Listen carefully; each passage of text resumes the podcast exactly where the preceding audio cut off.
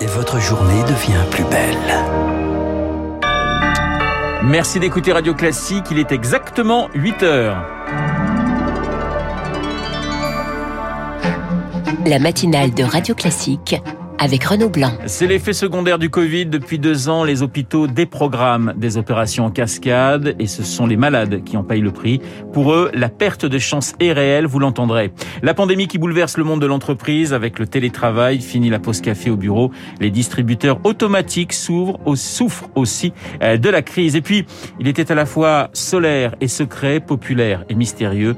Le cinéma pleure Gaspard Huliel, disparu à seulement 37 ans.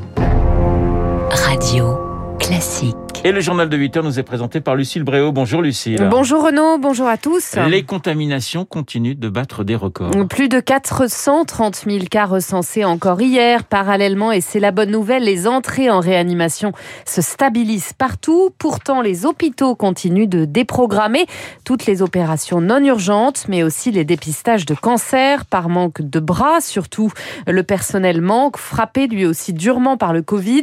À Marseille, les interventions chirurgicales vont tout de même doucement pouvoir reprendre, mais le coût de cette attente est rude pour les malades, Rémi Pfister. À l'hôpital nord de Marseille, on déprogramme encore 40% des interventions non urgentes. La vague Omicron a causé une vague d'absentéisme chez les soignants.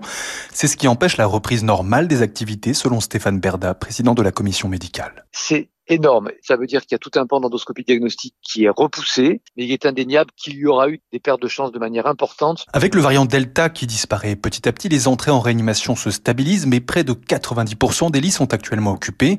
Stéphane Berda doit donc encore faire des choix, même sur des interventions chirurgicales. Si vous opérez quelqu'un à cœur ouvert, vous êtes obligé de le mettre dans une place de réanimation. Si toutes les places de réanimation sont prises, eh bien, l'intervention cardiaque est différée. Il est très probable qu'il y a un certain nombre de malades qui ont perdu des chances parce que l'intervention a été différée. Avec des centaines de milliers de nouveaux cas par jour, nombreux sont les malades du cancer à être touchés. Problème, ils ne peuvent alors pas bénéficier de soins à l'hôpital, explique le professeur Gilles Yanan de l'hôpital Raymond Poincaré de Garches. On ne pourra pas vous faire de chimiothérapie ou de radiothérapie. On sera obligé d'attendre. De la même façon, si vous devez recevoir une greffe, si malheureusement vous êtes positif et qu'il y a un don d'organes, bah, c'est raté. Et selon Gilles Yanan, ce problème risque de se prolonger jusqu'à la fin de l'hiver. Il y aura un plateau, selon lui, entre 350 et 450 000 cas quotidiens jusqu'au moins la fin du mois de février. Le décryptage de Rémi Pfister. Un nouveau conseil de défense sanitaire se tient ce matin à l'Elysée. Au menu, un agenda d'allègement des restrictions sanitaires. Le chef de l'État veut donner des dates aux Français pour un possible assouplissement des jauges et du télétravail. Il envisage aussi de prolonger de deux semaines l'obligation de trois jours minimum hebdomadaire. On en parle juste après ce journal avec votre invité Renaud François Asselin, le président de la CPME, la Confédération des petites et moyennes entreprises. Télétravail, protocole sanitaire, la pandémie a effectivement bouleversé le monde de l'entreprise. Et beaucoup de salariés ont d'ailleurs déserté leur bureau depuis deux ans. Fini les pauses autour de la machine à café, la barre chocolatée entre deux réunions. Conséquence, les 660 000 distributeurs automatiques de France ne trouvent plus, plus preneurs. Les professionnels ont vu leur activité baisser d'un tiers en moyenne par rapport à 2019, Eric Kioch. À Planète DA, spécialiste des distributeurs automatiques à Paris, l'activité tourne au ralenti. Chez leurs clients, les bureaux sont déserts, personne ne consomme, les machines à café et à friandises sont à l'arrêt, se désole le PDG Florent Moreau. Avec trois jours de télétravail, on a entre 70 et 80% de perte de chiffre d'affaires sur le milieu de l'entreprise. Pour ne pas licencier, il a placé ses collaborateurs en chômage partiel, un à deux jours par semaine. Un pansement pour tenir jusqu'à la fin de la pandémie, mais l'enjeu est aussi de s'adapter au monde du travail de l'après-Covid. Il y a en tout cas une très grande inquiétude face à la mise en place du télétravail qui est en train de devenir quelque chose qui rentre dans les habitudes de toutes les entreprises. Dans le secteur, beaucoup ont eu recours au PGE, le prêt garanti par l'État pour se maintenir à flot, mais certains sombreront tout de même, prédit Pierre Albrieux, président de la NAFSA, la fédération patronale qui regroupe 250 professionnels. Les difficultés, elles vont arriver au moment où il y aura les remboursements de ces PGE. Les aides ont maintenu le malade en réanimation, mais comme les aides petit à petit sont débranchées, je crains fort que le malade trépasse. La profession a déjà perdu 8000 emplois en deux ans et craint de voir des milliers de postes supplémentaires détruits si la pandémie se prolonge. Les précisions d'Éric Kioch. Les enseignants de retour dans la rue aujourd'hui pour protester contre la gestion de la pandémie à Paris. La préfecture de police laissera finalement le cortège défiler, même s'il n'est pas formellement autorisé. Faute de déclaration dans les temps, il partira à 14h du jardin du Luxembourg. Vous écoutez Radio Classique, il est pratiquement 8h05 quand la présidentielle s'invite au Parlement européen, Lucille. Strasbourg, estrade électorale. Les eurodéputés français ont profité du discours d'Emmanuel Macron hier pour en faire une tribune dans la course à l'Élysée. Tous, y compris le chef de l'État, ont été accusés d'instrumentaliser cette séquence à des fins électorales. Un combat franco-français qui a miné les débats sur les enjeux réels de l'Union européenne pour l'eurodéputé socialiste Éric Andrieux. Je trouve dommage qu'on ait pris ces quelques minutes de temps de parole pour uniquement se limiter à les enjeux politiciens franco-français alors que ça n'intéresse que la France. Et c'est prendre en otage plus de 500 parlementaires qui viennent des 27 États de l'Union, il y a eu de la gêne et de l'amertume, de la surprise. Et je pense qu'on est tombé dans ce jeu qui n'est pas à la hauteur de l'enjeu, voilà, de l'Union.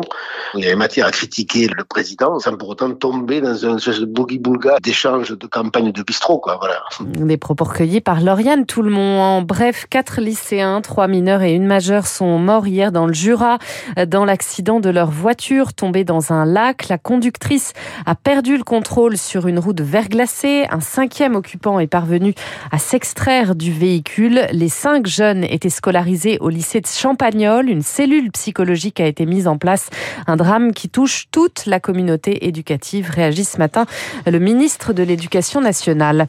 En Guadeloupe, un vacancier a été retrouvé vivant dans la forêt six jours après sa disparition. Âgé de 69 ans et originaire de Normandie, il était parti se promener seul, désorienté. Il n'a pas encore pu raconter les circonstances de son périple. Et puis deux premiers avions transportant de l'aide d'urgence sont arrivés ce matin aux îles Tonga, des îles encore complètement coupées du monde, cinq jours après une éruption et un tsunami dévastateur. Les réserves d'eau, entre autres, ont été gravement contaminées par les cendres et l'eau salée. Lucille, le cinéma français pleure Gaspard Huliel. Acteur pur, comédien solaire, décédé après un accident de ski sur le domaine de la Rosière en Savoie. Il incarnait la relève du cinéma français, discret, bourré de talent. Il est mort à 37 ans. L'ancien président de l'Académie des Césars, Alain Terzian, avait produit le premier cercle en 2009, film dans lequel avait tourné Gaspard Huliel avec Jean Reno. Il évoque une perte incommensurable. Je suis pulvérisé tellement c'était un gentil garçon, c'était un brillant acteur. Vous savez, on dit souvent que vous rentrez dans la légende parce que le drame vous guette au coin de la rue. Cette disparition qui me bouleverse me fait penser un peu à la disparition d'un James Dean, lui-même icône du cinéma américain faut rendre grâce à son agent qui l'a porté et poussé à se raréfier constamment, mais à étudier de façon approfondie tous les rôles. Et quand on parle du Saint-Laurent de Bonello ou quand on parle de Juste la fin du monde de Xavier Dolan, ce sont des films merveilleux. Il avait eu une ovation à Cannes pour Juste la fin du monde, inouïe. C'était un diamant dans le cinéma français. À l'intersion, très ému hier soir au micro de Rémi Vallès, Gaspard Huliel, remarquable effectivement dans Juste la fin du monde de Xavier Dolan, huis clos familial où il retrouve sa famille après 12 ans pour leur annoncer qu'il va mourir. Et tout à coup, l'idée d'un déjeuner. Rattraper le temps perdu, non. Prévenir du temps qui reste. 12 ans, c'est long. Imprévisible. Et pourtant, ce n'est qu'un déjeuner en famille. C'est pas la fin du monde. Voilà, un rôle qui lui vaudra le César du meilleur acteur en 2017. Merci Lucille. Lucille Bréau vous retrouverez à 9h pour un prochain point d'actualité. Il est 8h08 sur Radio Classique. Dans un instant, eh bien, l'édito politique de Guillaume Tabar. Et puis, mon invité, le président de la CPME, François.